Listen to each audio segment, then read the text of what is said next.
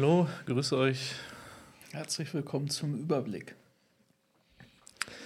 Ja, heute wieder mit einem ähm, strammen Programm, wobei etwas weniger passiert ist eigentlich als bei den letzten beiden Malen. Also diese äh, zwei letzten zwei Wochen waren vergleichsweise ruhig. ja, wir sind ja eigentlich mit Bauernprotesten, glaube ich, reingestartet und gingen dann zu der großen Kontroverse über die AfD über, ne? Richtig. Und dagegen natürlich ist das jetzt etwas weniger, aber es sind dennoch, finde ich, äh, einige recht spannende Sachen passiert. Mhm. Und ähm, ja, in dem Sinne äh, starten wir wie immer bei unserem Überblickformat direkt freudig hinein ins Getümmel und ähm, starten mit Verzeihung.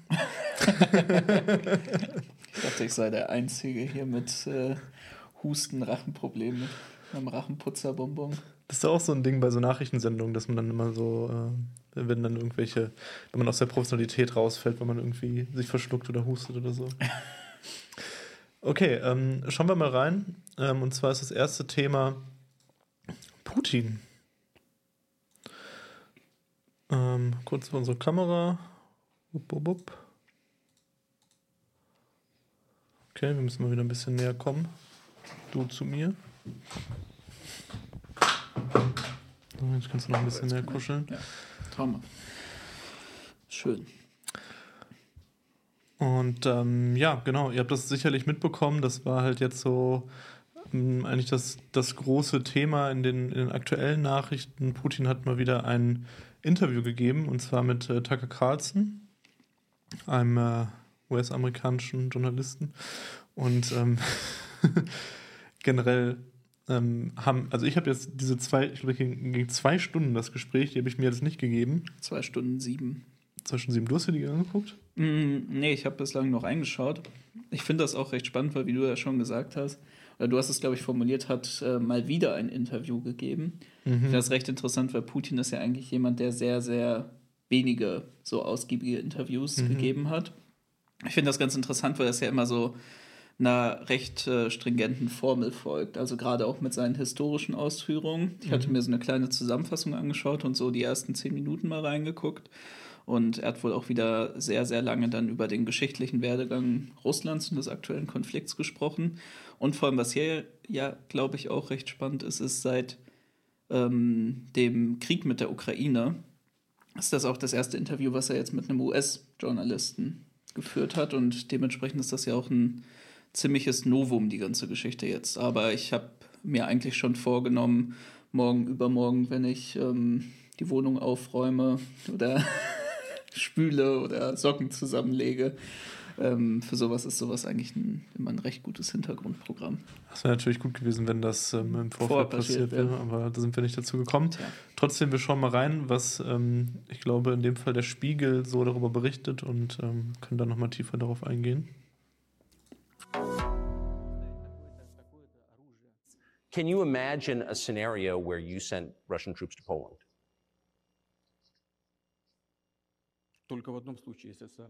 Only in one case, if Poland attacks Russia. Why? Because we have no interest in Poland, Latvia, or anywhere else. Why would we do that? Wladimir Putin hat sich erstmals seit dem russischen Angriff auf die Ukraine von einem US-Journalisten befragen lassen. Das ist auch dieses Zitat, was sehr, ähm, was, was, die nehmen ja, wenn so ein Zwei-Stunden-Ding, dann nehmen die immer eine Sache raus, das eigentlich dann immer wieder wiederholt wird, so eine Schlagzeile, die die dann prädestiniert vorgetragen wird. Und das ist halt in dem Fall die Schlagzeile, also dass er jetzt halt sagt, okay, wir würden halt Polen nicht angreifen. Und dann gibt es halt so eine Gegenzitierung immer, ja, dass, dass man ihm jetzt da keinen Glauben schenken solle, sondern dass es halt auch sein kann, dass es passiert. Was mir auf jeden Fall in den Ausschnitten direkt aufgefallen ist und was ich halt, also man merkt halt wirklich so diese Nähe. Mhm. Also schon in den ersten Sekunden eigentlich. Ähm, aber man merkt so ein bisschen diese, dass es ein sehr freundliches Gespräch ist, kein so distanziertes Gespräch oder so sondern man merkt einfach die Nähe von den beiden Personen zueinander, die dieses Gespräch führen. Ja, was ich äh, recht eindrücklich, ähm, zumindest in dem Ausschnitt jetzt gerade finde, ist, dass Tucker Carlson sich optisch immer mehr in die Richtung einer Mischung aus ähm, Milley und Trump entwickelt. Na gut, das passt ja auch, oder? Ja. Das gut zweistündige Gespräch mit dem Idol der US-Rechten, Tucker Carlson, wurde zu Putin-Propagandashow. Der Kreml-Chef sagte im Video mit dem Tucker Carlson Network, er sei sogar zu Gesprächen mit US-Präsident Biden bereit, unter einer Bedingung. If you really want to stop fighting, you need to stop supplying weapons. It will be over within a few weeks. That's it. And then we can agree on some terms. Der offenbar schlecht. Hat auf jeden Fall äh, nicht Unrecht, weil die Ukraine dann einfach kollabieren wird mhm. als Staat. Aber gut, das ist halt was, was immer eine, eine Kriegspartei sagen kann. Ja, ja. Wenn die andere aufgibt, dann ist der Krieg vorbei. Ja, das, ist, das ist ja auch eine Selbstaufgabe, wäre das ja. Das ist ja, ist ja klar, die, die Ukraine ist ja komplett abhängig von diesen Waffenlieferungen, wie du schon gesagt hast, speziell von den US-Waffenlieferungen, ähm, sonst könnten die das ja nie ähm, so realisieren. Ja, ähm, absolut Nightmare. Das, ähm, was jetzt die Inszenierung angeht, das finde ich auch recht spannend mit diesem kleinen Tisch und wie du auch schon gesagt hast, wie sie jetzt äh, da zusammensitzen. Weil es gibt ja auch wirklich ganz andere Interviews, wo versucht wird, eben dieser Unterschied vom Putin gegenüber jetzt den Interviewern darzustellen. Hm. Ich finde das auch ganz interessant, in welchem Kontext das ja jetzt gerade abläuft, weil mit ähm, ja, der starken Möglichkeit einer erneuten Trump-Kandidatur für die Republikaner und auch der Stimmung innerhalb der Republikanischen Partei zeichnet sich auch gerade ein starker Konflikt über die Unterstützung der Ukraine ab zwischen eben ähm, Liberalen und äh, Rechten in den Vereinigten Staaten, weil die Republikaner ja immer, immer mehr in eine Richtung gehen von keine weitere Unterstützung der Ukraine und eigentlich ja so ein bisschen ähm, zufrieden sein mit dem, wie man jetzt Russland dort auch abgenutzt hat, beziehungsweise auch teilweise pro-russische Positionen, die es jetzt innerhalb der Republikanischen Partei gibt. Und da ist das natürlich ein ziemlich starkes Signal an ähm, eben viele in der US-amerikanischen Rechten, die ja Tucker Carlson auch sehr schätzen, eben ja, da auch in eine pro-russischere Richtung zu tendieren. Zu Tucker Carlson kommen wir gleich nochmal kurz im Anschluss, weil, man, weil das ja jetzt eine wichtige Frage ist, was ist das für eine Person, die so ein mhm. Interview führt? Ähm, aber äh, ja, generell, Sadi, du hast ja geschrieben, okay, ist es eigentlich ausgeschlossen, dass Russland ein NATO-Land angreift? Ich würde sagen, dass es nicht ausgeschlossen ist, aber es ist natürlich sehr unwahrscheinlich. Also, das ist halt ein Szenario, was, was von den NATO-Ländern und in den NATO-Ländern sehr, sehr stark ähm, propagiert wird. Dass das, wenn man sich hier einfach die Medien verfolgt, dann denkt man natürlich, okay, da steht eigentlich vor der Tür. Das ist, fehlt nur noch ganz wenig dazu, dass das passiert. Und dieses Szenario wird ja auch nicht vernünftig beleuchtet, weil ein Angriff von jetzt Russland auf ein NATO-Land würde halt einfach einen dritten Weltkrieg auslösen, so instant. Also würde halt ein Instant eigentlich fast in einem Atomkrieg ähm, münden. Das ist, denke ich, klar. Und ähm, deswegen ist das auch ein Szenario, was ja unwahrscheinlich, aber nicht unmöglich ist. Also es ist schon denkbar, dass sowas passiert. Das ist dann halt nur vermutlich unser Untergang. Ja, ich meine, das ist ja auch, glaube ich, der große Unterschied. Nightmare, du hast es ja auch angesprochen, das stimmt natürlich. Die Ukraine wurde ja auch eine Woche nach der Dementierung eines Angriffs angegriffen. Aber eben der große Unterschied ist natürlich bei einem NATO-Land, dass der Bündnisfall dann eintritt. Ja. Wird Russland eben jetzt auch einen von den baltischen Staaten oder Polen angreifen, ähm, wobei es ja mit den baltischen Staaten eigentlich noch wahrscheinlicher ist als jetzt mit Polen, dann ähm, ja, dann würden wir natürlich in eine offene Konfrontation kommen. Ich kann mir aber auch vorstellen, gerade bei den baltischen Staaten, dass ähm, Russland da ja jetzt noch über die russischen Minderheiten im Land eigentlich auch eine ganz gute Möglichkeit hat, weiterhin eben über Softpower Einfluss zu nehmen. Mhm. Und ähm, vielleicht ist da auch die Frage, ob es überhaupt jetzt strategisch in dem Sinne wäre, weil ähm, alle baltischen Staaten und Gerade ja jetzt auch nochmal Estland, das fand ich auch sehr krass, als äh, ich selber da war, da ist mir das sehr stark aufgefallen. Beispielsweise die Hauptstadt Tallinn ist, glaube ich, zu 40 bis 45 Prozent russisch bevölkert. Mhm. Und ähm, auch in vielen anderen Landesteilen gibt es eine sehr große russische Bevölkerung. Und da ist natürlich die Frage, solange halt die Bevölkerung noch so stark dort integriert ist in die Staaten und es noch nicht zu so einer offenen, äh, zu so einem offenen Separatismus wie im Fall von der Ukraine kommt, ob es überhaupt strategisch sinnvoll wäre, mhm. diese Staaten anzugreifen. Und ähm, ja, das vielleicht noch dazu. Ja, Nightman, du schreibst ja auch, ähm, dass ein Angriff nicht rational wäre von Putin, aber dass der Angriff auch auf die Ukraine auch nicht wirklich rational war. Also wir haben ja auch damals gesagt, wo das so im Raum stand, dass es passieren könnte, dass wir es für sehr unwahrscheinlich halten, dass es passiert, ähm, weil es tatsächlich einfach sehr viele Gründe dagegen gab, dass, dass das passiert. Aber in dem Fall, es gibt eigentlich fast nichts, was dafür spricht, weil das sowas kann halt passieren, aber eher aus so einer Art von ähm, Blackout-Situation oder so. Also zum Beispiel während des Kalten Krieges damals gab es ja eine Situation, wo, ähm, wo es fast zum Dritten Weltkrieg gekommen wäre, äh, zu einem atomaren ähm, äh, äh, Erstschlag auch gekommen wäre, ähm, weil es halt so ein technisches Problem gab und dann halt ähm, die Gegenseite gedacht hat, okay, wir werden halt angegriffen. Ähm, ich glaube, das war dann wir, wir werden äh, von den USA angegriffen. Mhm. Und in der Sowjetunion hat dann einfach, gab es dann halt eine Befehlsverweigerung, wo dann halt nicht der Normalfall ähm, äh, gemacht wurde, dass dann halt direkt gegengeschlagen wurde, sonst hätte es halt eben diesen Atomkrieg gegeben. Und sowas kann halt immer passieren, natürlich. Dass durch so eine Kette von Ereignissen, auch teilweise durch Zufällen oder durch Aggressionen, dann einfach, ähm, ja, Dinge passieren, die, die dann so ein, so ein aber, aber als geplante Strategie jetzt wirklich das NATO-Bündnis anzugreifen, das halte ich für ausgeschlossen eigentlich. Ja, und ich würde auch tatsächlich sagen, dass ich in manchen Punkten, ich war ja auch eigentlich, ich hatte ja so einen ähnlichen Fehler wie Sarah Wagenknecht damals gemacht, dass ich kurz vor eigentlich noch ganz, äh, ganz groß in irgendeinem Stream, das ist schön, dass das äh, sich nicht die gleiche Öffentlichkeit, Gott sei Dank.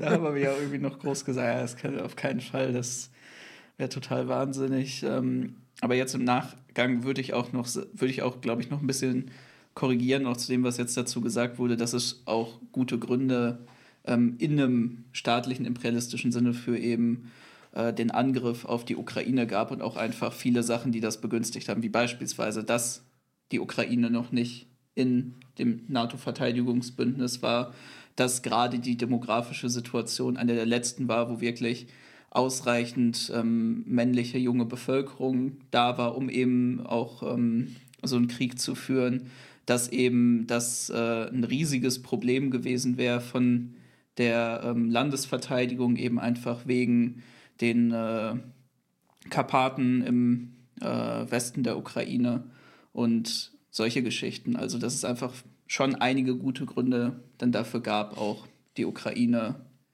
äh, anzugreifen. Aus der Sicht des aus der Sicht des russischen Imperialismus, natürlich nicht aus unserer Sicht.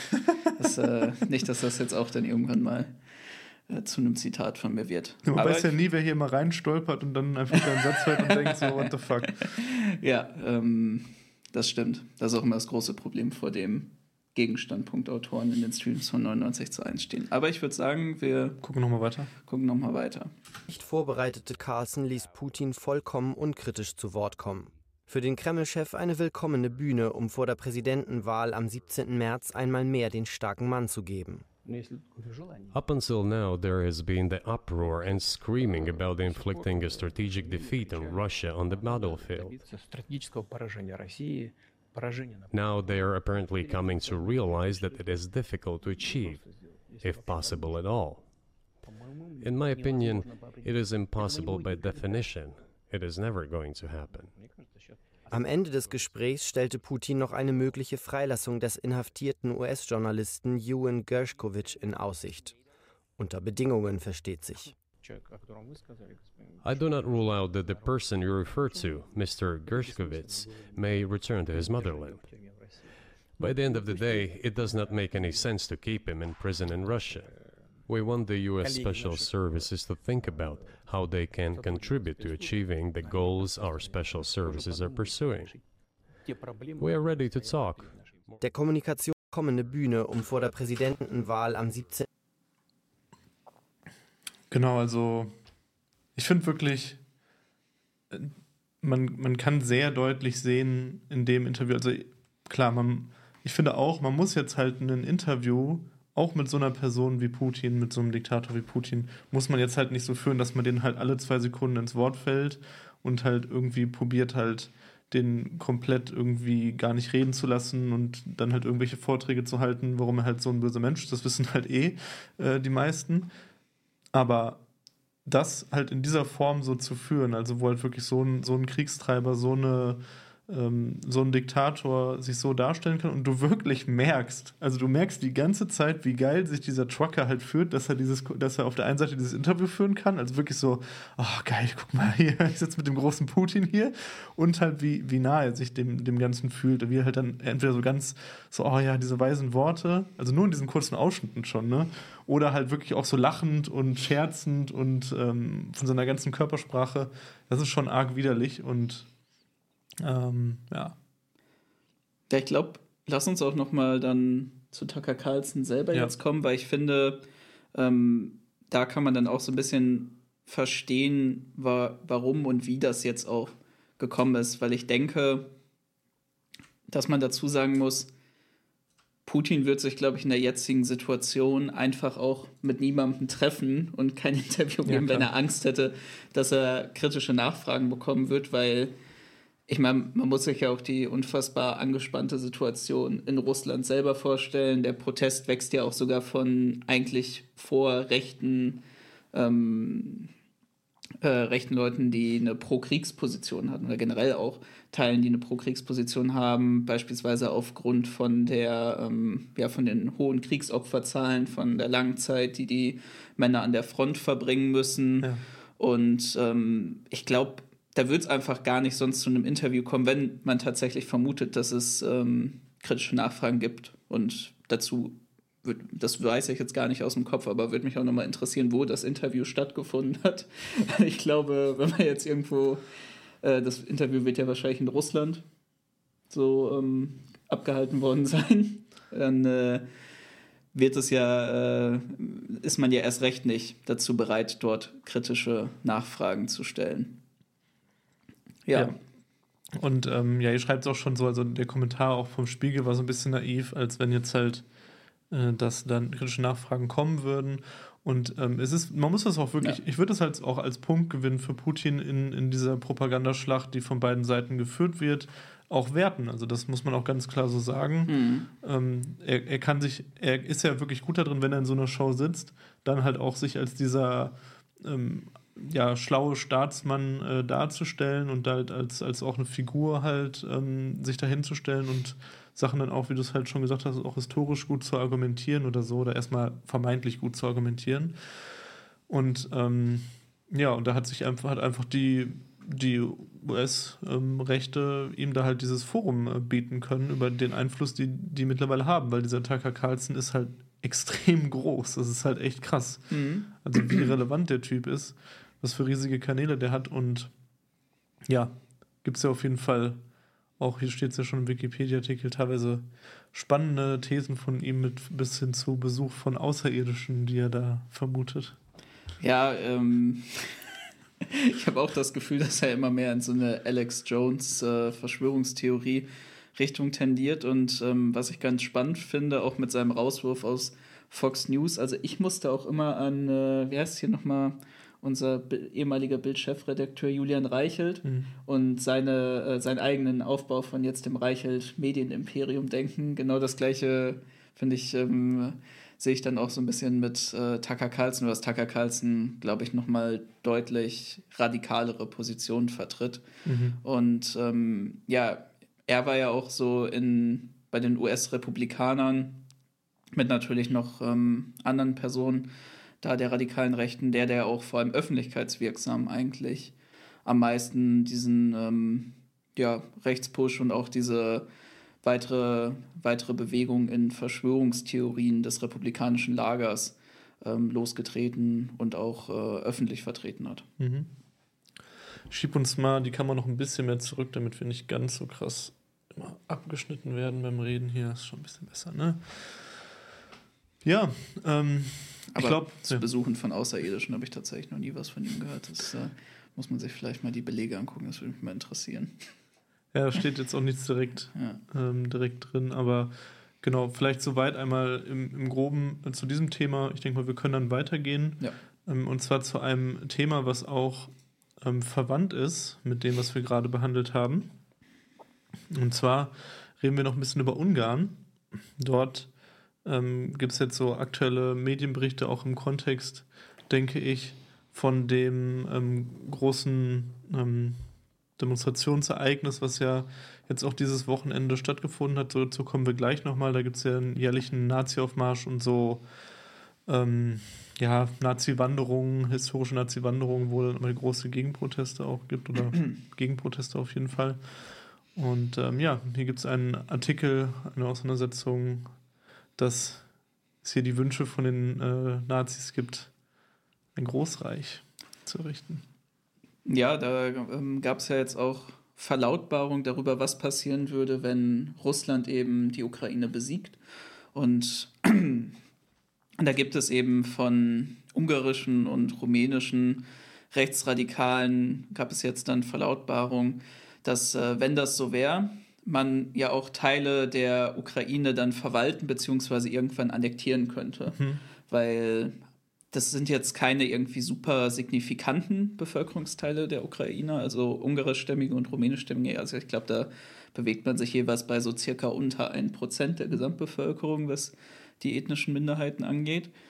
Nur in der Westukraine gibt es dann wirklich Teile, also so kleine Landstriche, die dann ähm, mehrheitlich von denen bevölkert sind. Und da hat man dann eben gesagt, wenn das so weit wäre, dann äh, ähm, und die Ukraine sowieso nicht mehr ein lebensfähiger Staat wäre, äh, dann könnte man doch diese Teile annektieren. Und ich glaube, dazu muss man dann auch sagen, dass ähm, gerade im, äh, äh im, ungarischen und im äh, rumänischen Rechtsradikalismus eben diese Irredentismus, also dieser Wunsch nach der Heimholung verloren gegangener Gebiete eben eine sehr, sehr große Rolle spielt.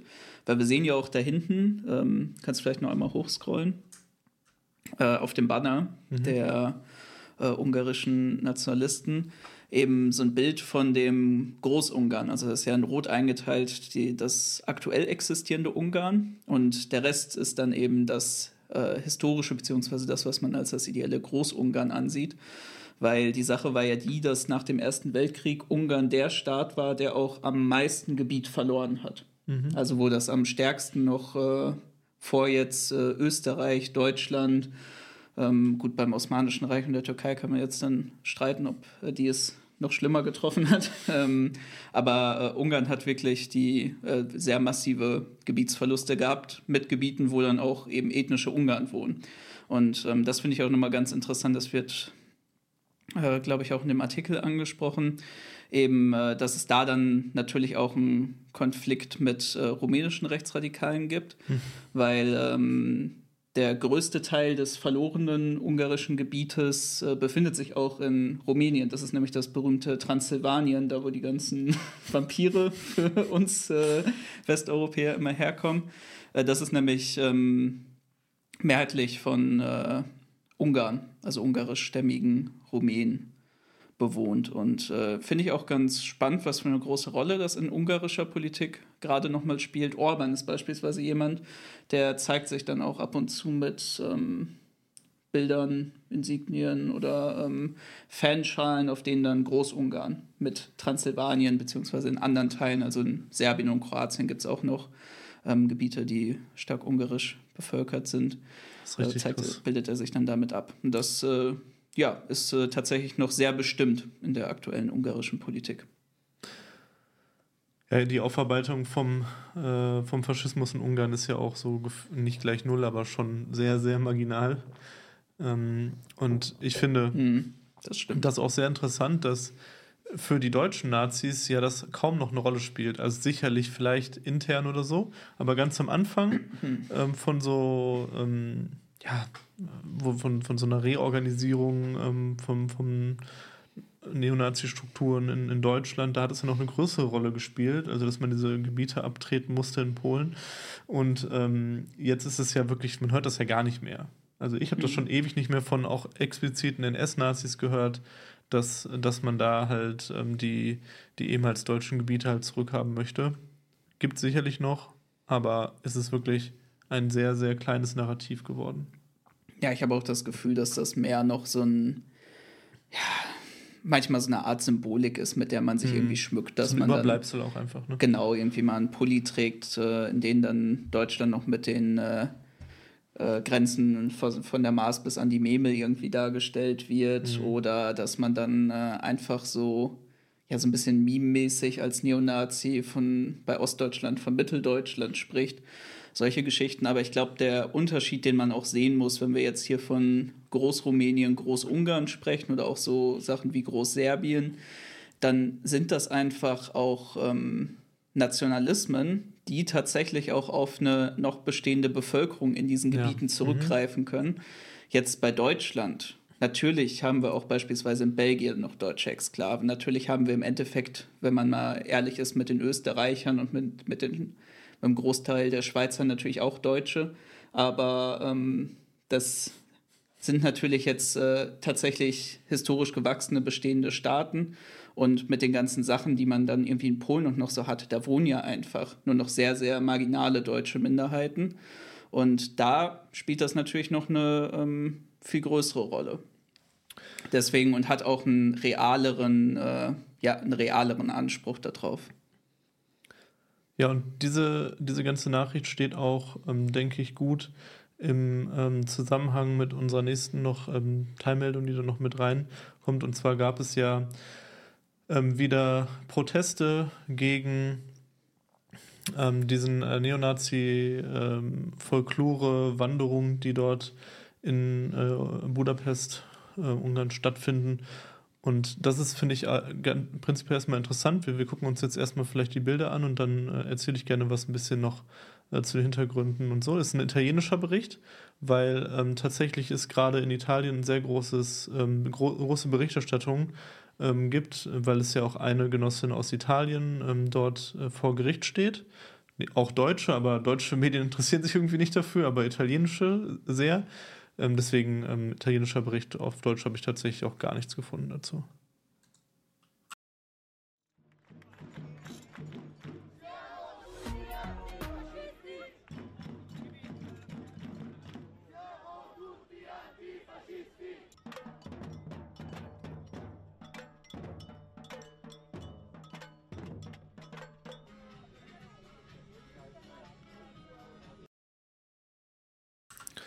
Ja, also man sieht äh, vielleicht auch schon so im Ansatz ähm, hier ein deutsches äh, Transparent. Also das ist immer eine sehr, sehr internationale Demonstration mhm.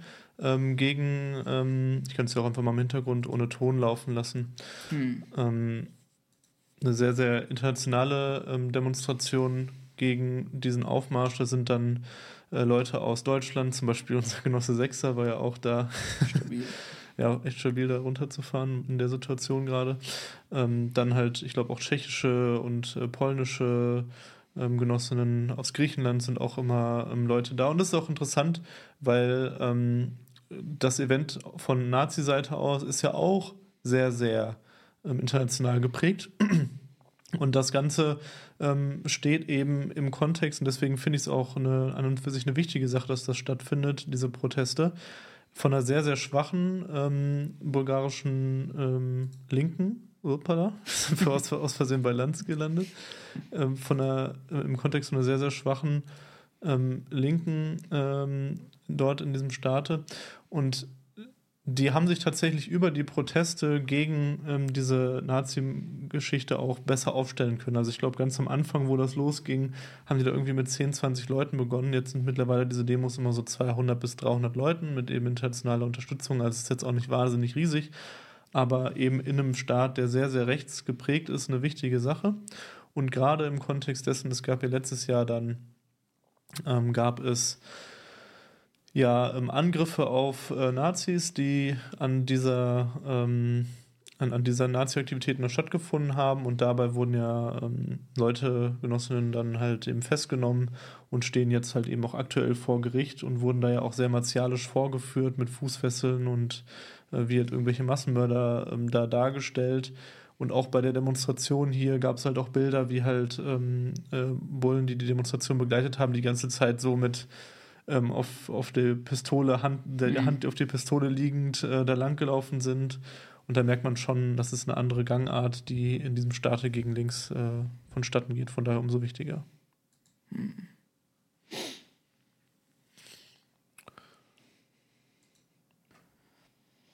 Ja, auf jeden Fall eine schöne Sache, ähm, wenn man das dann eben schafft, auch so einer ähm, internationalen Vernetzung von Faschisten dann eben auch eine internationale Vernetzung vom Antifaschismus entgegenzustellen. Mhm.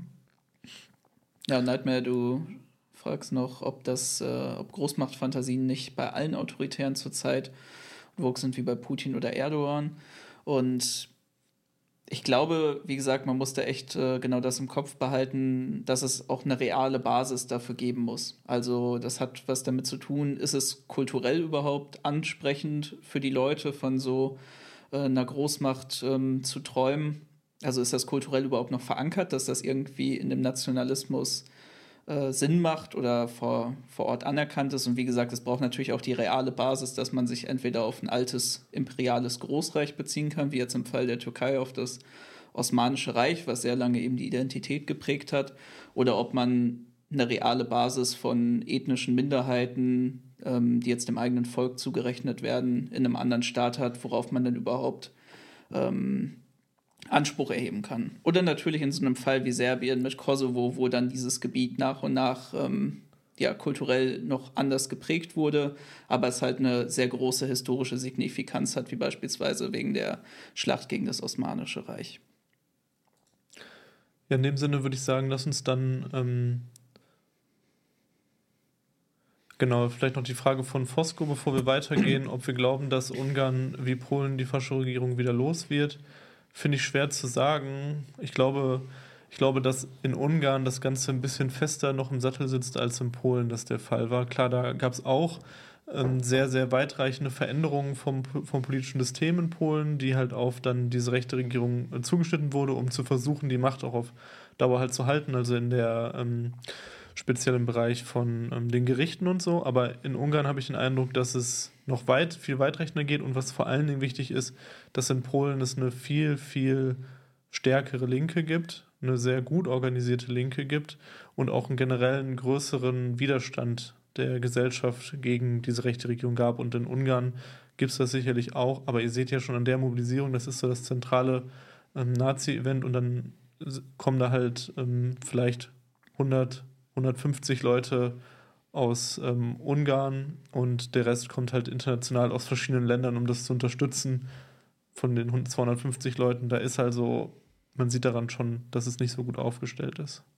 Ja, absolut, dem würde ich auch so zustimmen. Ich glaube, gerade auch diese ähm, Geschichte mit äh, Korruption und mhm. oligarchischen Verbindungen innerhalb des ungarischen Staates deutlich stärker als in Polen. Und vielleicht noch ähm, eine kleine Ergänzung dazu. Ich glaube auch, was jetzt eben die äh, Abwahl von eben der Peace angeht und ähm, ja, im Endeffekt die Beseitigung jetzt von äh, der Peace-Regierung, dass das auch viel mit der Stärke der Auslandspolen zu tun hatte. Mhm. Also in Polen gibt es ja eine sehr, sehr große Diaspora, die einfach ähm, auch recht stark liberal und links geprägt ist. Es gab natürlich auch starke Versuche der Verhinderung, gerade was jetzt die Auslandswahl angeht. Das ist jetzt beispielsweise was, was ich auch nicht weiß, wie, ob das bei Ungarn überhaupt eine Möglichkeit ist, auch aus mhm. dem Ausland zu wählen. Und vor allem habe ich auch im Gegensatz jetzt zu der polnischen Diaspora deutlich weniger von der ungarischen Diaspora, was politische Organisierung mitbekommen hat. Aber es könnte vielleicht auch ein äh,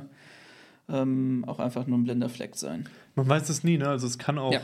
es kann auch immer was in Ungarn passieren, aber aktuell oder auch seit längerer Zeit scheint es mir in dem Fall tatsächlich so zu sein, dass der Druck innerhalb der Europäischen Union, das wird ja auch immer viel berichtet und so, aber dass das tatsächlich auch real so ist, dass dort in Ungarn äh, dieser Druck von anderen EU-Ländern halt der relevanteste Part dessen ist, dass es nicht noch finsterer wird, weil die einfach, wenn die halt zu weit gehen, einfach mega Stress mit anderen Ländern bekommen. So. Ja, ist, ja, klar. Ich meine, es ist ja auch gerade eben diese Anti-EU-Haltung und dieser Versuch von diesem äh, mittelosteuropäischen, Aufbau von diesem mittelosteuropäischen Machtblock, ich weiß gar nicht, wie heißt das nochmal, ich glaube, die Visegrad-Staaten. Mhm. Und ähm, natürlich auch die unklare Position was äh, Orban und Putin angeht. Ja, aber gut, ich würde sagen, ähm, dann lass uns jetzt zum nächsten Thema mhm. äh, übergehen. Und zwar jetzt großer Themenwechsel. Bisher war es ja recht kohärent von den Themen, die zusammengepasst haben. Aber wir ähm, springen jetzt ähm, nach Sudan, ein ähm, Land und eine Situation, mit der wir uns ja auch schon ein bisschen beschäftigt haben. Wir haben ja ein Interview in Saint-Imier mit ähm, einem ähm, Genossen geführt, und da gibt es ja auch gerade eine, um das vorwegzunehmen, eine Solidaritätskampagne von der Plattform um, zur Unterstützung der anarchistischen Bewegung im Sudan. Und ähm, äh, ja, die, die tatsächlich zu dem Zeitpunkt von diesen Protesten und von den Auseinandersetzungen für afrikanische Verhältnisse gar nicht so unbedeutend oder miniaturmäßig war, sondern schon speziell auch in der, in der Studierendenschaft ähm, doch ein, ein bisschen was auf die Kette bekommen hat. Ja, und jetzt ähm, wird die Situation im Sudan immer schlimmer und äh, ja, jetzt äh, gucken wir mal, wie die aktuelle Entwicklung gerade ist.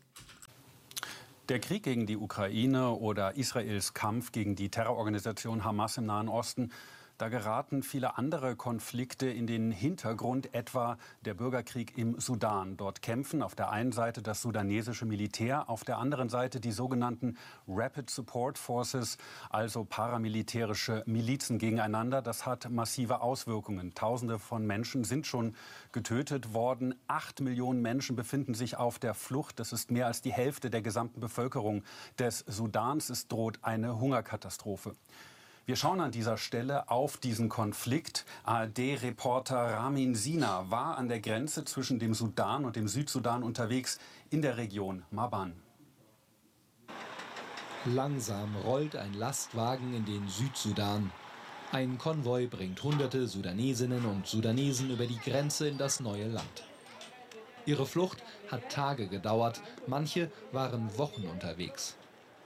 Nun müssen sich die Geflüchteten in einem Auffanglager der Vereinten Nationen zurechtfinden. Sie versuchen, den Staub wegzuwaschen, aber die Angst loszuwerden ist für viele unmöglich. Iman Idris und ihre Schwester sind vor den Kämpfen aus der sudanesischen Hauptstadt Khartoum geflohen. Sie hoffen, dass die Lage im Nachbarland stabiler ist und sie ihre Familie nachholen können. Ich habe vier Kinder, die jüngste habe ich bis vor kurzem noch gestillt. Ich musste sie zunächst zurücklassen, weil die Reise zu lang und beschwerlich ist. Nach der Ankunft bekommen die Geflüchteten etwas Essen und Trinken. Es gibt ein lokales Gericht aus Linsen. Die Schwestern haben seit Tagen kaum etwas gegessen doch auch die Möglichkeiten der Vereinten Nationen, ihnen im Camp zu helfen, sind sehr begrenzt. Wenn die Geflüchteten ankommen, sagen sie, gib mir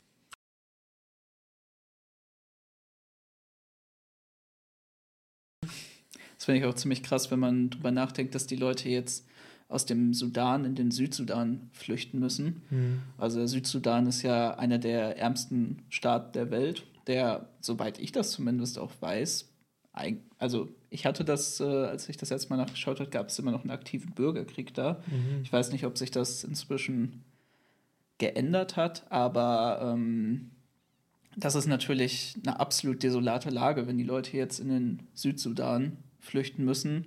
Also ähm, es scheint ja jetzt noch dann von internationalen Hilfswerken und von der UN da irgendwie möglich zu sein, so ein stabiles äh, Geflüchtetenlager äh, äh, aufzubauen. Aber das ist natürlich, also das zeigt ja auch, wie krass die Situation ist. Und ich finde es ähm, auch bezeichnend, dass erst jetzt darüber berichtet wird, mhm. weil diese, ähm, es war eigentlich schon Monate vorher bekannt, dass es äh, zu Hunger, Hungersnöten und eigentlich zu einer Hungerskatastrophe im Sudan gekommen war. Also ich kann mich daran erinnern, dass ich vor fünf, vier, fünf Monaten schon mal Berichte darüber gesehen habe. Und das zeigt ja auch einfach, wie es da auch gesagt wurde, mit der Ukraine, mit dem Israel-Gaza-Konflikt, dass sich so viele Leute einfach nicht dafür interessieren oder es auch einfach überhaupt nicht an die Öffentlichkeit kommt, was da gerade abläuft.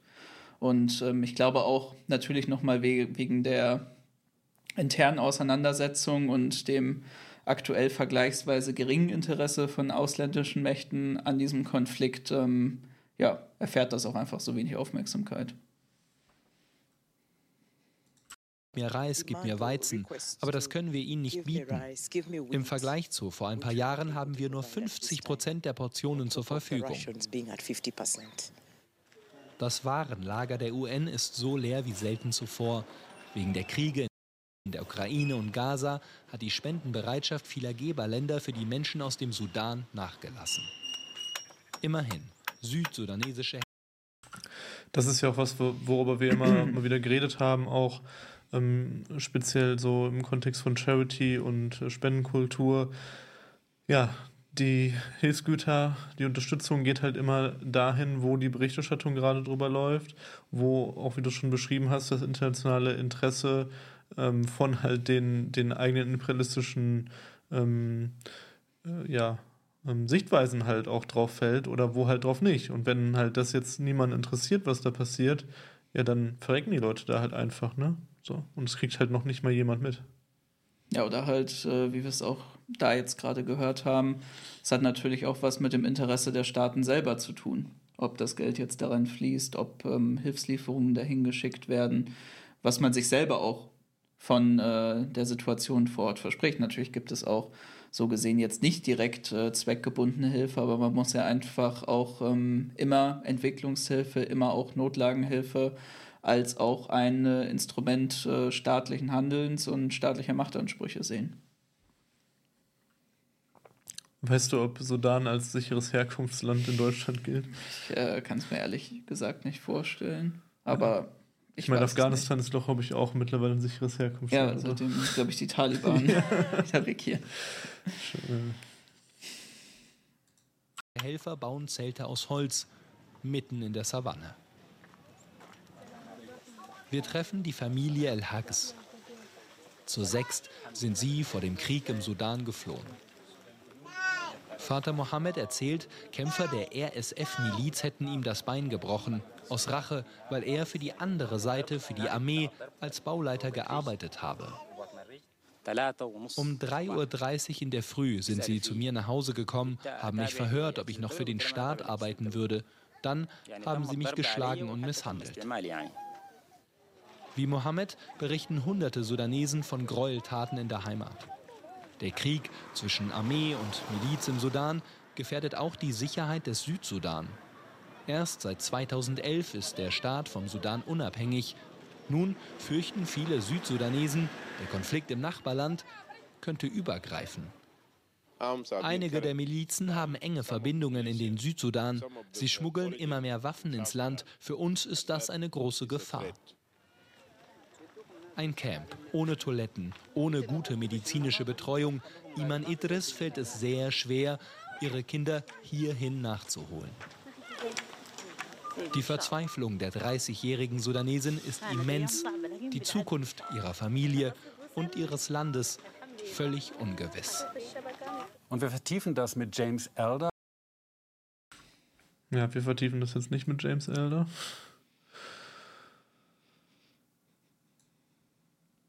Ja, und äh, Dudel, wie du schreibst, die SF äh, wurden gegründet, genau um Ordnung äh, in Darfur herzustellen, um ja, dort im Endeffekt auch Kriegsverbrechen zu begehen.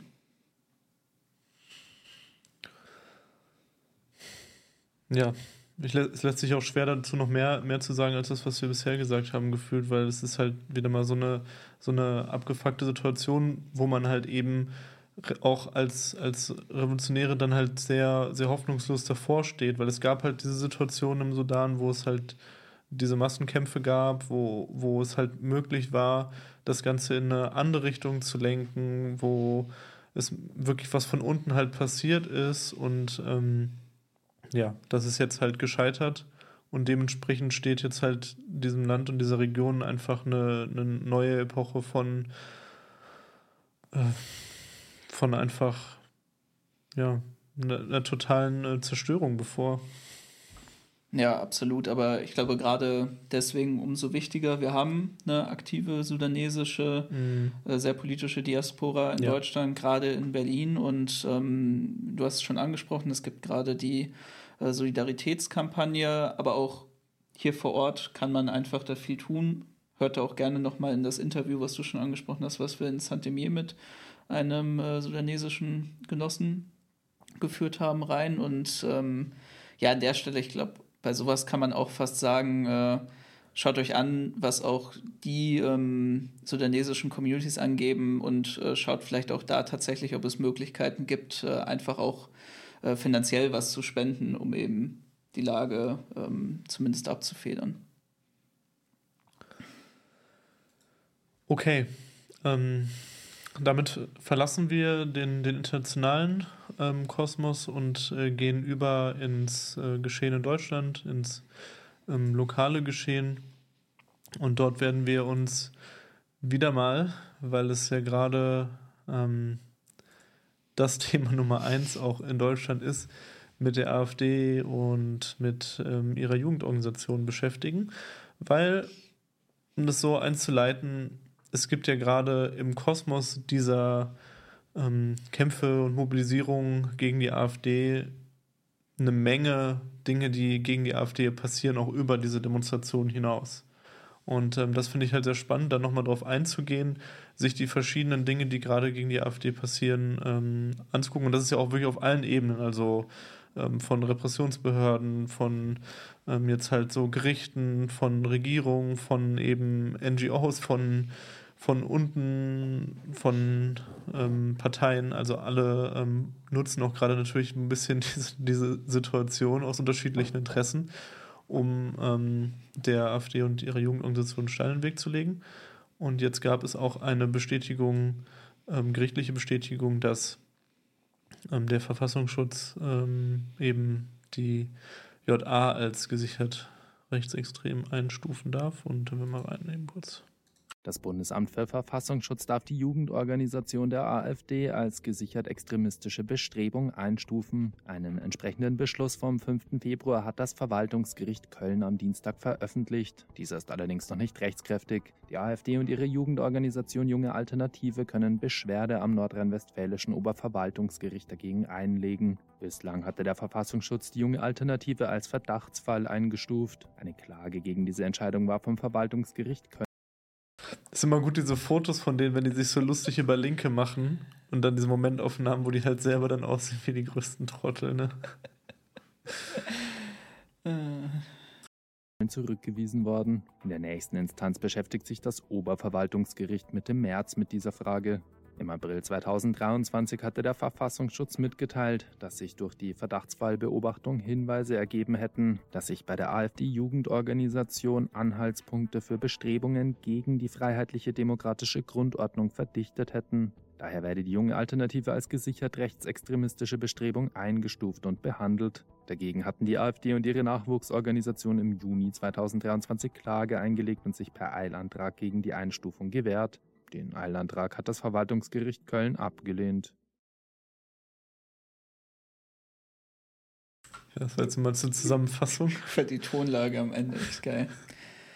ähm, ja, ich meine, man muss ja auch so ein bisschen sagen, wenn man sich inhaltlich jetzt, also von allem, was ich jetzt überblicken konnte von JA, ich meine, bei IB habe ich deutlich mehr drin gesteckt, weil ich auch deren äh, Medien viel intensiver konsumiert habe. Ähm, aber von dem, was ich jetzt bislang mitbekommen habe, würde ich halt sagen, wenn man die IB als gesichert rechtsextrem einstuft, dann macht es auch eigentlich Sinn, dass äh, jetzt die JA als gesichert rechtsextrem ja. eingestuft wird. Die ganzen IBler sind ja auch in, in die JA gegangen ja. und ähm, führen dort ihre Arbeit fort. Das ist am Ende des Tages ja keine andere Entwicklung gewesen als mit den ähm, ganzen Kameradschaftsgeschichten, die, die sich dann aufgelöst haben, um Repression zu entgehen und in die Parteien gegangen, also dann Parteien gegründet haben mit die Rechte oder auch Dritte Weg und so.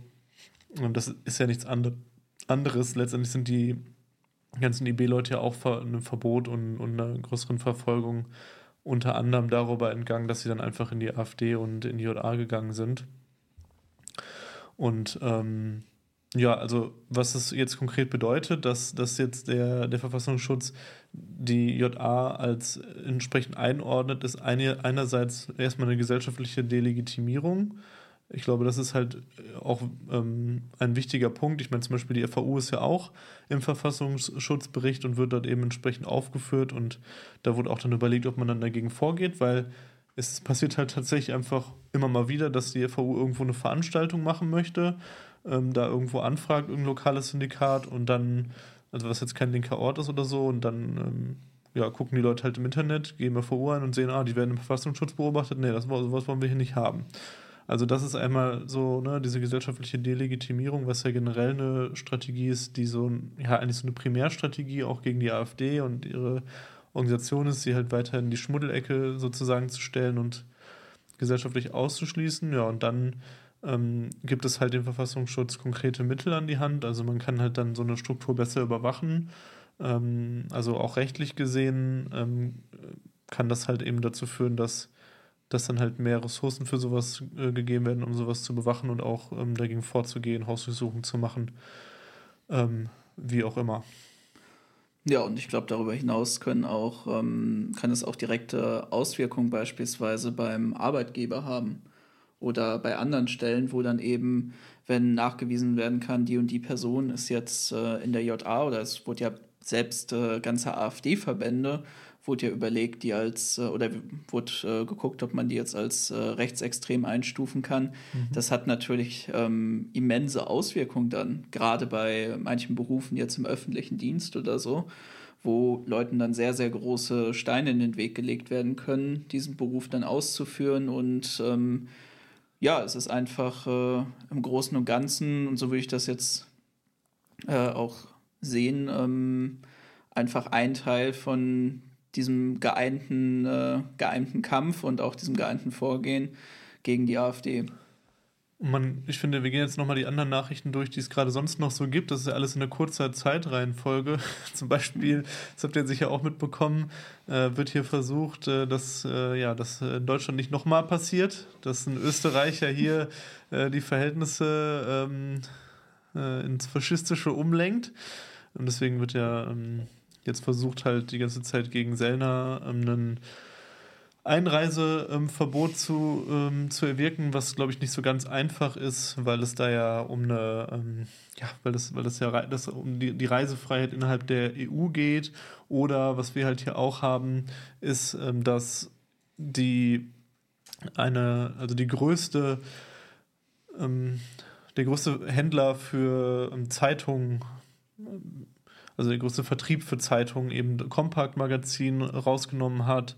Das, ähm, das so, dass man halt das auch an vielen Bahnhofskiosken jetzt nicht mehr findet, in vielen Buchläden. Wir hatten in der Vergangenheit ja auch eine, eine Situation, wo dann halt bei Potsalat war ja einer, der, ähm, der an diesem Geheimtreffen einen so ein Bonze, der teilgenommen hat, der ist auch rausgeflogen aus aus diesem Unternehmen jetzt und äh, da hatten wir, hatte ich auch eine Mail bekommen, dass das Potsalat jetzt schon immer gegen Rechtsextremismus auf die irgendwie eingetreten ist und dass, dass man das jetzt noch vertieft und so. Schmeckt der Salat doppelt besser. Und dann gibt es auch ähm, noch diese Nachricht, um das noch zu vollenden, und dann können wir das nochmal so bewerten und darüber sprechen, was das jetzt bedeutet. Das Leitungsteam der Berlinale hat fünf eingeladene AfD-Politiker von der Eröffnungsgala der Internationalen Filmfestspiele wieder ausgeladen. Die Politiker seien bei der Veranstaltung nicht willkommen, erklärten Mariette Rissenbeck und Carlo Chatrian. Dass neben Vertretern anderer Parteien auch Politiker der AfD eingeladen worden waren, hatte für heftige Kritik gesorgt. Die Berlinale Leitung erklärte nun, die AfD und etliche ihrer Mitglieder vertreten Ansichten, die den Grundwerten der Demokratie zutiefst widersprechen. Ein Bericht über ein Geheimtreffen unter anderem von AfD. Ja, das ist wieder nur das, was wir alle schon kennen. Ähm, aber ich denke, man sieht halt wirklich das, was ich am Anfang meinte, es wird auf so vielen Ebenen gegen die AfD vorgegangen und ja, ich, ich sehe das so ein bisschen zwiegespalten, weil auf der einen Seite ist es jetzt überdeutlich, dass, dass wirklich diese Situation, wie wir sie jetzt haben, wird, die, wird den Rechtsruck und die Bemühungen der AfD auf jeden Fall erstmal um Jahre zurückwerfen, weil das sind halt schon ziemlich heftige ähm, Einschnitte, die teilweise dort, dort passieren. Also auch zum Beispiel für so ein Compact-Magazin ähm, ja, verlieren die halt einfach so, die müssen halt so einen krassen Ein Auflagenverlust äh, ähm, hinnehmen. Ähm, oder jetzt halt wie mit der JA beschrieben. Und das ist auf der einen Seite natürlich erstmal gut, weil es halt uns halt auch für unseren Aufbau mehr Luft verschafft, erstmal da diese, ähm, dass diese, da dieser Rechtsruck halt ein bisschen verlangsamt ist oder eben vor allen Dingen nicht vielleicht der Rechtsruck, aber die Strukturen, die dort aufgebaut wurden und die Vernetzung, die auch betrieben wurde, allein darüber, dass dieses Geheimtreffen ähm, aufgedeckt wurde in reiche Kreise und so weiter, dass das alles so ein bisschen zersprengt wird und so. Das ist eine und für sich natürlich eine gute Sache. Gleichzeitig muss man aber natürlich auch sagen, dass diese Situation es der AfD sehr gut erlaubt, sich in ein Narrativ zu stellen von, ja, gerade auch sowas mit der Berlinale oder so, ja, guck mal, wir dürfen da jetzt halt als gewählte Politiker halt nicht ähm, auftreten und die anderen Parteien dürfen halt schon. Das macht sie natürlich auch einfach, sich darzustellen. Ja, ähm, also ich finde vielleicht dazu noch ergänzend bei dieser ganzen Frage von gerade diesen staatlichen Maßnahmen. Also ich ähm, jetzt bei der Berlinale, das ist natürlich auch äh, noch krass bei jetzt so Einzelunternehmen wie ähm, den Buchhandlungen an Bahnhöfen oder jetzt der größten Kette. Ähm, das sind natürlich auch dann einfach eher so Marktwirtschaft, also natürlich sind da auch immer Idealisten bei, aber im ersten Sinne sind das natürlich auch Markt, äh, marktwirtschaftliche Überlegungen, dass man sicherlich sagt, es kommt gerade in der aktuellen Situation echt nicht gut, wenn rauskommt, warte mal, ähm, Buchhandlung XY vertreibt noch das äh, rechtsradikale Verschwörungsmagazin Kompakt, was äh, der AfD ziemlich äh, also was heißt ziemlich nahesteht. Tatsächlich gibt es sogar in der AfD Leute, die sagen, besser nicht in Kompakt reingehen, weil es irgendwie zu radikal ist. Sollte vielleicht auch was äh, über dieses Magazin sagen. Ähm, aber gerade bei diesen staatlichen Maßnahmen, ich meine, das kann man ja jetzt auch nochmal, das haben wir glaube ich auch schon äh, gesagt, dass ähm, wir bald eine Folge zur AfD veröffentlichen mhm. werden. Ja wo ich ja auch gerade ähm, wirklich sehr, sehr, sehr viel AfD-Materialien lese, Eigenveröffentlichung. Und ich glaube, man darf sich da keine Illusion machen, dass ähm, die Repression und auch die öffentliche Cancel Culture nach ähm, einer richtigen AfD-Regierung gegen links richtig krass wäre und dass diese Leute auch nicht vor den Sachen, die jetzt hier gegen äh, sie angewandt werden, zurückschrecken werden, um Linksliberalismus, aber vor allem Linksradikalismus zu bekämpfen. Trotz alledem finde ich das, ähm, wie es auch schon einmal im Chat angesprochen wurde, muss man immer wieder eigentlich sagen, ähm, die ganzen Sachen, die jetzt passieren und gerade auch mit, äh, finde ich, nochmal in dieser besonderen Situation mit auch der konservativen Sting Stimmung, die es auch von anderen Parteien gerade gibt, dass es auch in den Parteien einen gewissen Rechtsruck in vielen anderen Fragen gibt, dass die CDU sich in vielen Fragen auch wieder viel stärker ihren, zu ihren konservativen Wurzeln äh, zurückgefunden hat und auch viel, viel mehr gegen grüne Ideologie wettert, dass wir mit den Freien Wählern große Wahlerfolge haben die ähm, sich ja auch irgendwo noch als äh, gegenüber der AfD abgrenzen und mehr Richtung CDU, CSU tendieren. Da muss man sich echt fragen, wenn gerade in dieser ganzen, in diesem ganzen äh, linksliberalen Hurra-Patriotismus, was jetzt dieses antifaschistische Vorgehen angeht, da muss man echt überlegen, in was für einer Bundesrepublik man dann aufwacht, wenn jetzt alles einfach nur abgewunken wird, was im Zuge gegen die AfD passiert. Und ich kann mir auch tatsächlich vorstellen, wenn es mit, der, äh, mit dem Aufstieg der AfD weitergeht, dass auch bei den anderen Parteien viele Machtmittel noch lockerer sitzen werden. Und da habe ich tatsächlich ziemlich starke Bauchschmerzen vor, gerade auch was diese öffentliche Stimmung darum angeht. Ja, und ich halte das, ich halte es wirklich für unfassbar wichtig, dass wir als radikale Linke ähm, dass wir da eine Distanz zu wahren und, und eigene, äh, eigene ähm, Strategien und Wege gegen die AfD finden. Das haben wir jetzt auch schon so häufig gesagt in diesen Kontexten, aber das ist einfach so zentral, weil wenn wir einfach nur da an der Seite die ganze Zeit stehen und bei jeder dieser Meldungen einfach nur Hurra schreien und, und sagen, ja super, ähm, jetzt wird sich das Problem halt irgendwie erledigen, ähm, dann, dann gibt es eigentlich nur eine Fortsetzung von diesem von diesem Weg, der sich ja eh schon entwickelt hat über die Corona-Pandemie und über jetzt die ganze Geschichte mit dem, mit dem Krieg in, in der Ukraine, dass halt viele Teile der Linken, auch der radikalen Linken, ja, ähm, das ist ja immer die Kritik von so einer auch verschwörungstheoretischen Rechten, dass, dass hier irgendwie die radikale Linke so Parteisoldaten dieser Regierung seien. Aber es gibt halt so Elemente davon, die ja dann tatsächlich, also das hat so eine, so eine Teilwahrheit,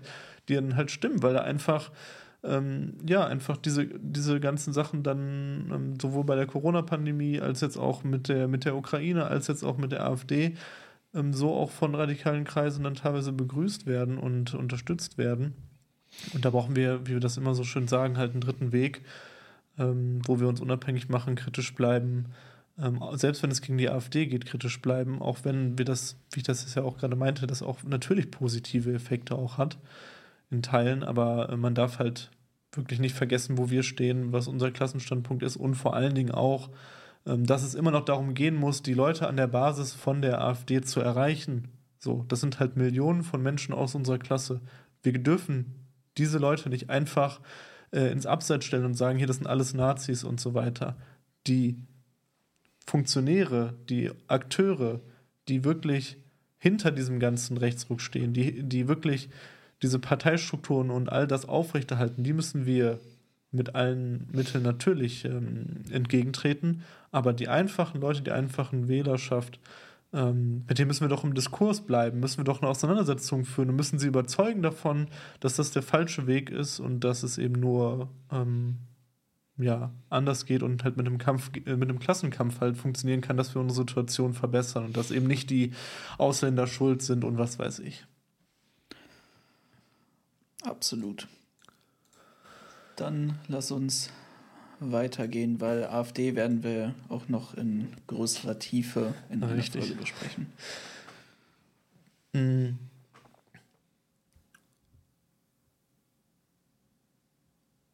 Ja, vielleicht auch ähm, nochmal auf den, also dass wir nicht auf alles auf den Chat jetzt eingehen können. Das ist immer bei dem Format mhm. halt ähm, nicht, der, nicht der beste Zeitpunkt, um auch alle Fragen zu antworten, zu beantworten, zum Beispiel auch von dir, Cray. Ähm, jetzt wie, wo die radikale Linke mit der Öffentlichkeit in der Medienlandschaft bleibt, da haben wir auch schon ein paar Mal drüber geredet. Und da, hier. hier ist die Medienlandschaft. 30 Zuschauer. Ja, aber da können wir dann immer natürlich auch solche Fragen können wir auch immer gut in einem Mittwochs-Livestream nochmal äh, thematisieren, wenn es jetzt ein bisschen abseits davon geht. Und ähm, was das nächste Thema ist, um jetzt nochmal weg von der AfD zu kommen, ist äh, liebgewonnene Freunde von uns, über die wir auch schon so häufig geredet haben, haben jetzt etwas getan, was, was dann vielleicht dann hoffentlich auch nochmal ein paar radikal Linke von diesen Leuten verschrecken wird. Ich lasse sie einfach mal selber reden. Okay, warte mal. Habe ich das richtig verstanden? Die letzte Generation will ins EU-Parlament? Nein, wir sind nicht vernünftig geworden und gehen jetzt endlich den richtigen Weg. Nein, wir wollen den Widerstand ins Parlament bringen. Und wir wollen endlich den jungen Menschen da draußen eine Möglichkeit geben, ein Kreuz darzusetzen, wo sie wirklich dran glauben. Nämlich an den Widerstand. An die Menschen, die da mal endlich richtig aufmischen. Dafür brauchen wir aber dich. Wir müssen 4000 Unterschriften sammeln, um zur Wahl zugelassen zu werden. Und dafür suchen wir jetzt eine Woche lang 100 Menschen, die sagen, ich bin bereit, mit euch diese Unterschriften zu sammeln. Und wir brauchen 50.000 Euro Anschubfinanzierung, damit auch die Bewegung wirklich dahinter steht und dieses Projekt starten will. Dieses neue Protest- und Widerstandsprojekt. Ich bin ganz schön motiviert. Ich freue mich, wenn ihr es auch seid. Alles, was ihr müssen ist, findet ihr ja, fand ich so, ja, das ist ein sehr unangenehmes Video irgendwie, aber auch ansonsten, vielleicht ist das jetzt final der Punkt, dass halt die letzte Generation bei den EU-Wahlen antreten möchte. Vielleicht ist das jetzt endlich final der Punkt, wo halt zumindest größere Teile von der radikalen Linken halt da mal aufwachen, was das Thema angeht und halt einfach sagen, so mit den Leuten wollen wir halt nichts mehr zu tun haben weiß nicht, was soll ich dazu noch sagen? Also, ich glaube, da habe ich mein Pulver jetzt auch verschossen. Können ja gerne nochmal in die Folge zur letzten Generation Diskussion, letzten Generation reinhören. Ja. Das passt halt einfach. Es ist halt einfach nur eine Bestätigung von dem, was wir halt seit Sekunde eins von diesen Leuten halt sagen. Es gab so viele Leute, die mir halt einreden wollten, wie radikal dann halt auch die inhaltlich sein und was weiß ich. Das ist die einzige Konsequenz. Die einzige Konsequenz, wo diese Leute landen können, ist im scheiß Parlament. So. Nur da. Entweder als eigene äh, krude, krude Partei oder halt bei den Grünen. Wo sollen die denn sonst landen?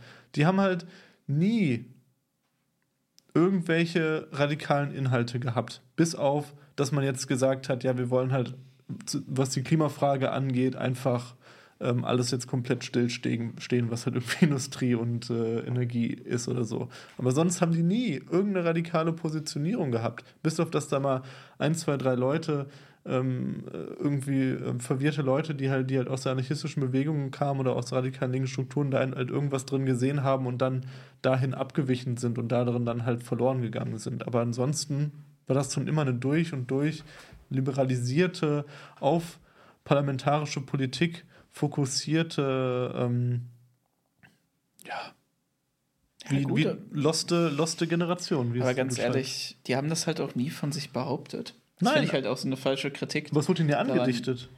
Ja, aber das liegt ja daran, dass äh, Linke das halt einfach gefeiert haben, weil es wieder A gegen die Bevölkerung ging, vor allem gegen eben die ähm, Autofahrerideologie in Deutschland und gegen diese ganzen reaktionären Wutbürger. Und dann hat man halt gesagt, ja, ist ja gut, das provoziert ja immerhin, das findet man ja gut. Das ist ja auch das, das ist ja auch irgendwie das eigene Selbstbild. Also ich finde, diese elendigen Teile der radikalen Linken haben super halt mit diesen anderen Elendsgestalten halt zusammengepasst. Und ähm, ich finde, damit wird jetzt auch noch ein Schuh raus, dass sie dann ähm, die Partei wählen. Ich habe ey, kein Scheiß, ne? Ich habe ja sogar für einen ganz kurzen Moment ähm, auch mir gedacht, ach, ist ja ganz nett, dass sie jetzt mit den Straßenblockaden aufhören, als sie das gesagt haben. Aber ich dachte mir, aber, äh, ja, genau, da kommt das als nächster Punkt. Aber ich, weiß ich dachte mir auch schon so, was, weißt du was, das ist mir jetzt auch scheißegal. Das ist genauso wie die radikalen Linken, die nach jeder Krise gesagt haben, ja Mensch, hätten wir ja doch nicht einfach nur die ganzen Leute als äh, Verschwörungsidioten und Nazis und was auch immer bezeichnen sollen,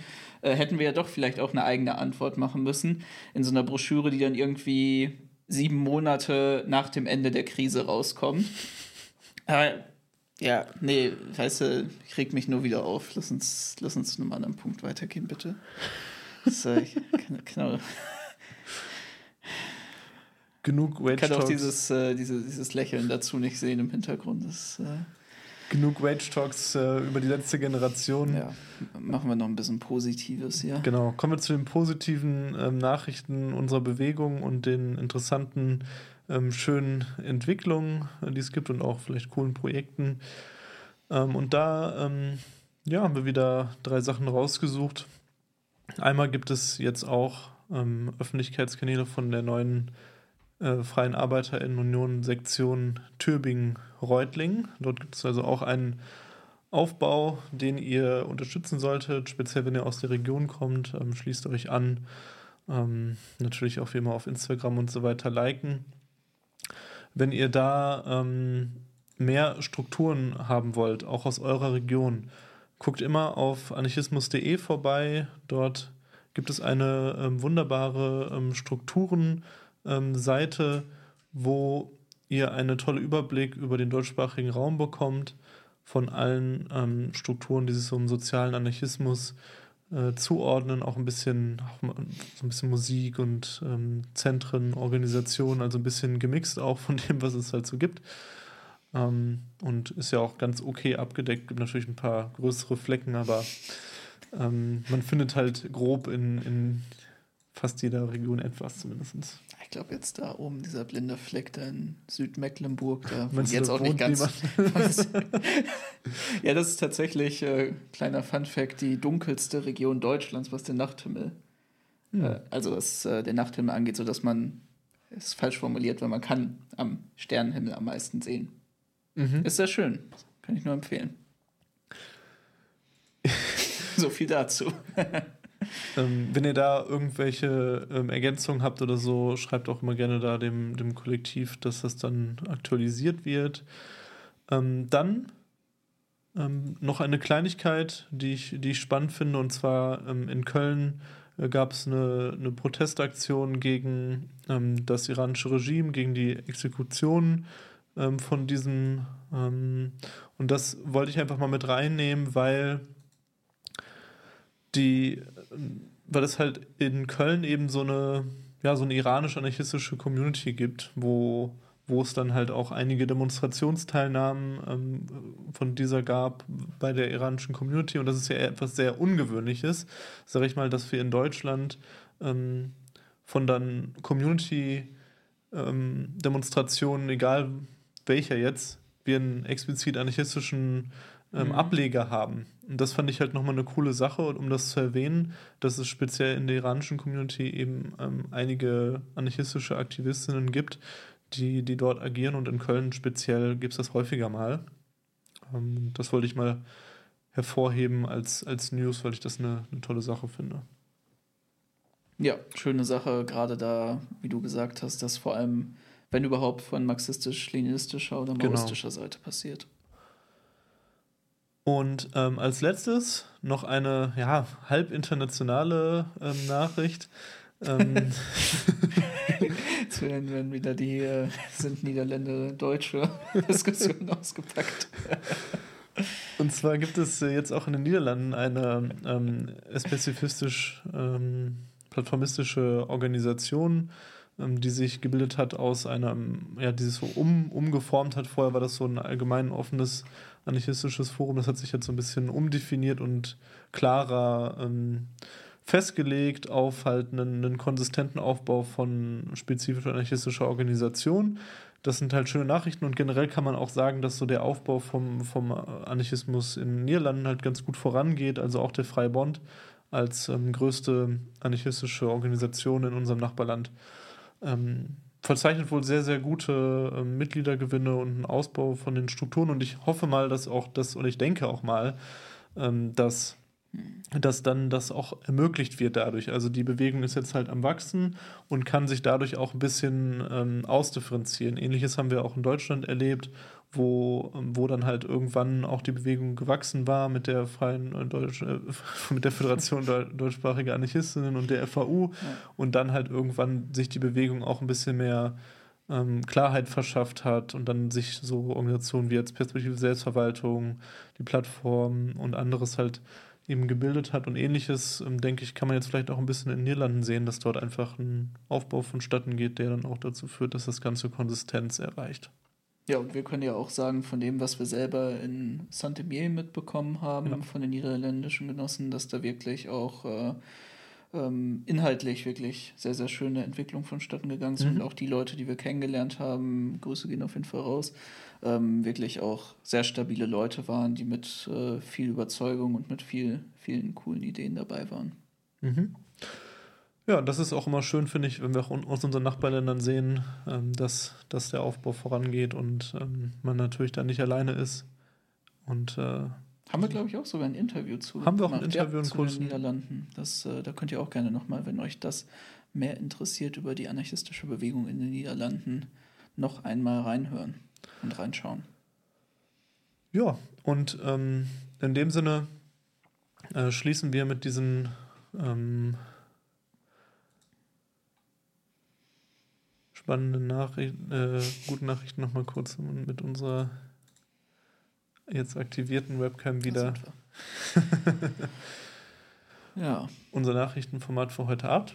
Ähm, war eine, eine coole Runde heute wieder. Schön auch, dass wir jetzt so kontinuierlich 30 Leute zumindest hier waren im Stream, ist ja eine gute Sache.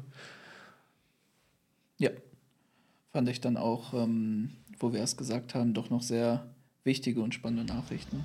Jo! Lieben Dank, Quay, ja, für deine, keine Ahnung. für deine Mega geil 1000. oder so. Ja, also ich persönlich fand es eigentlich ziemlich Video, juicy. was, ich, noch nie gelaufen ist. ich glaube, das war äh, das Juicy. Äh, könnt ihr noch mal kurz reinschreiben, ob es mit dem Ton diesmal gut funktioniert hat. Ich glaube schon, dass das mittlerweile funktioniert. Ja, das, das ist ja immer so ein bisschen am struggeln. Oh, nice, nice, nice, sehr schön. Das ist auch super. ähm, das ist auch super, äh, Cray, weil, weil jetzt können wir in den normalen Streams wird auch dein Name angezeigt und steht jetzt nicht mehr einfach bei Bits, steht nicht einfach nur noch keine Daten verfügbar. okay, noch einmal singen, dann zum genau, Abschluss. zum Abschluss. Dann sage ich auf jeden Fall schon mal äh, schönen Abend und äh, schön, dass ihr da wart und Glück auf. Glück auf, Glück auf. Der Steiger kommt und er hat sein helles Licht bei der Nacht und er hat sein helles Licht bei der Nacht schon angezündet, schon angezündet. Und damit eine schöne Woche für euch. Auf bald.